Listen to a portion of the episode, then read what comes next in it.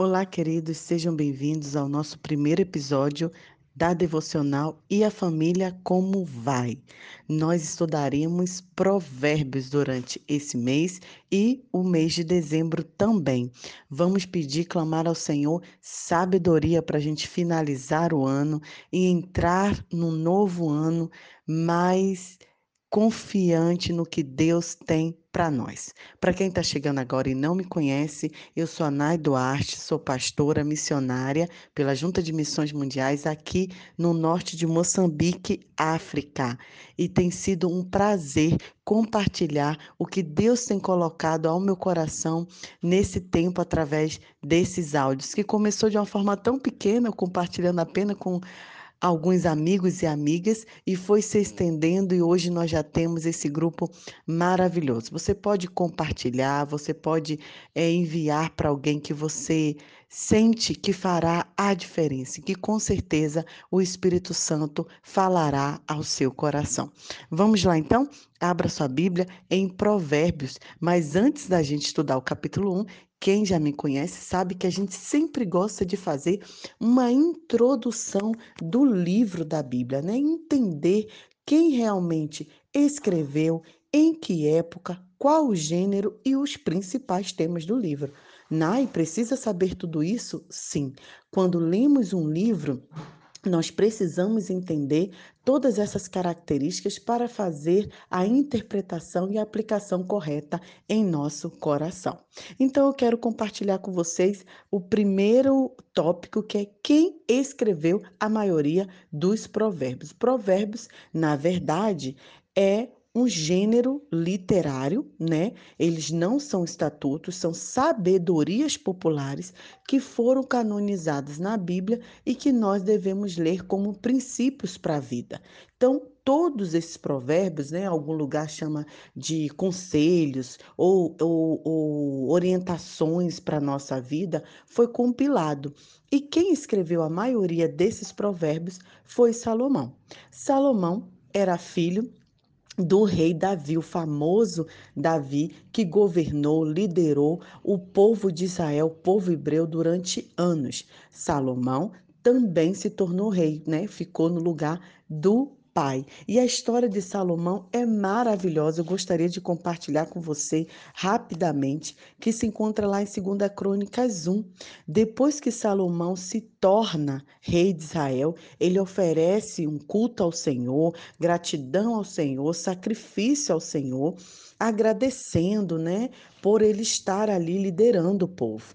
E naquela mesma noite, a palavra de Deus diz em 2 Crônicas, capítulo 1, verso 7, que Deus apareceu a Salomão e lhe disse: Salomão, pede-me o que queres, que eu vou te dar. E Salomão respondeu: Senhor, de grande benevolência usaste para Davi meu pai, e me fizeste reinar em seu lugar. Agora, pois, Senhor, por favor, cumpra a tua promessa feita a Davi, meu pai, para que me constituísse rei sobre um povo numeroso como o pó da terra. Dai-me, pois, agora sabedoria e conhecimento, para que eu saiba conduzir a liderança desse povo. Pois quem poderia julgar este grande povo.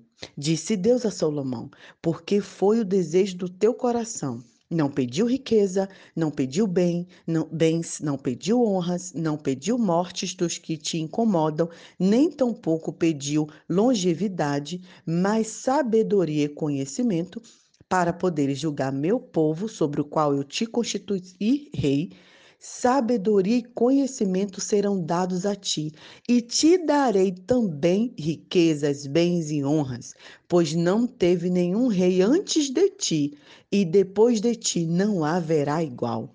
Salomão então voltou para Jerusalém e reinou sobre Israel. Olha, esse texto chega a me emocionar. Imagina Deus a ser revelado para você em um um sonho, aparecer e falar assim: Ei, querido, é, Manuela, José, Maria, Isaac, Rebeca, né? Pede o que você quiser que eu vou te dar. Imagina, né? A gente ia pedir várias coisas, a gente ia pedir cura, a gente ia pedir emprego, a gente ia pedir, é, é, nem sei tantas coisas que a gente deseja.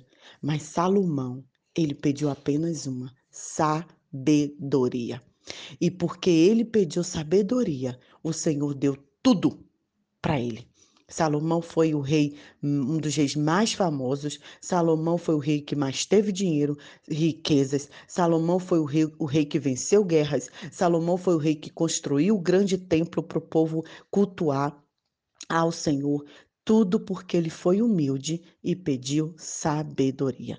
É por isso que eu sempre me identifiquei com os provérbios de Salomão, porque a minha vida inteira eu orava, Senhor, me dá sabedoria, me ajuda como agir. E tenho orado, né?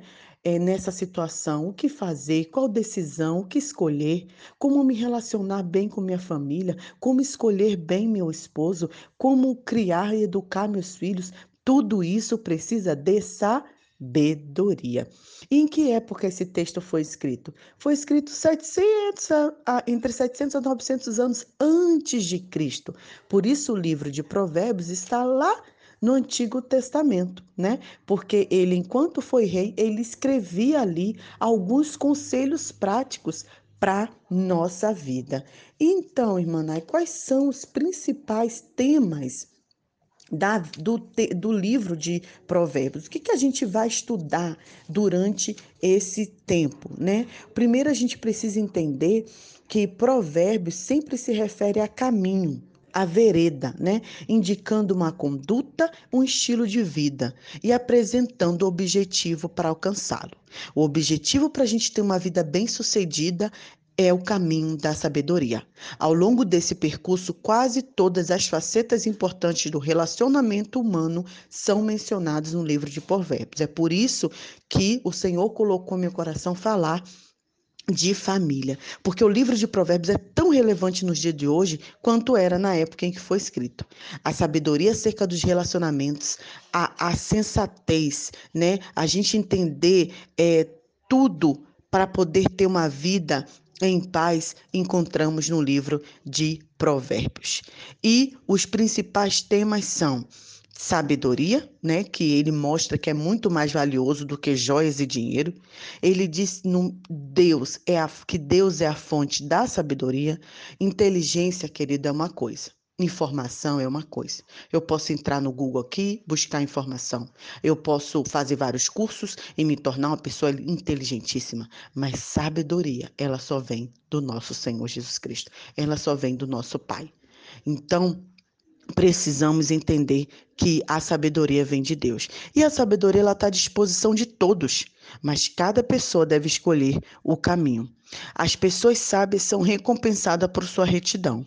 E o os insensatos colhem as consequências dos seus atos perversos. Então, o provérbio sempre vai trazer, Salomão sempre vai escrever, ele escreveu a maioria, não todo, tem outros textos bíblicos, outros textos bíblicos, né, de provérbios que não foi Salomão que escreveu, mas ele sempre vai colocar o sábio e o tolo, o sábio e o insensato, né? Aquela pessoa que tem sabedoria e aquela pessoa que não tem sabedoria. E ele vai sempre mostrar que aquela pessoa que tem sabedoria, ela vai ter dificuldade, ela vai ter lutas, mas ela vai conseguir ser direcionada pelo Senhor. Agora, ela, aquela pessoa que é insensata, ela não ouve conselhos, ela não vai conseguir ter uma vida que agrade ao Senhor, ter uma vida de paz, direcionar a sua família nos caminhos do nosso Pai.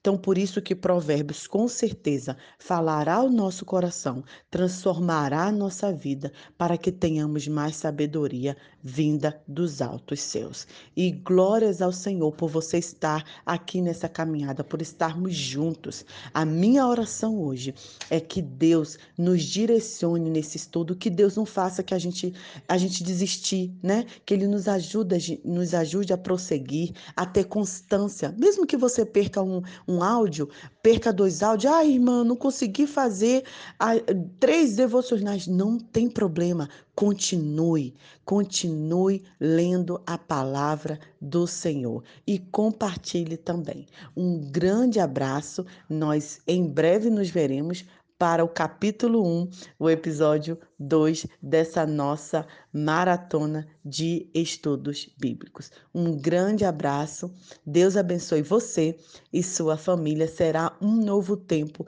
um tempo de libertação, um tempo de cura, um tempo de sabedoria.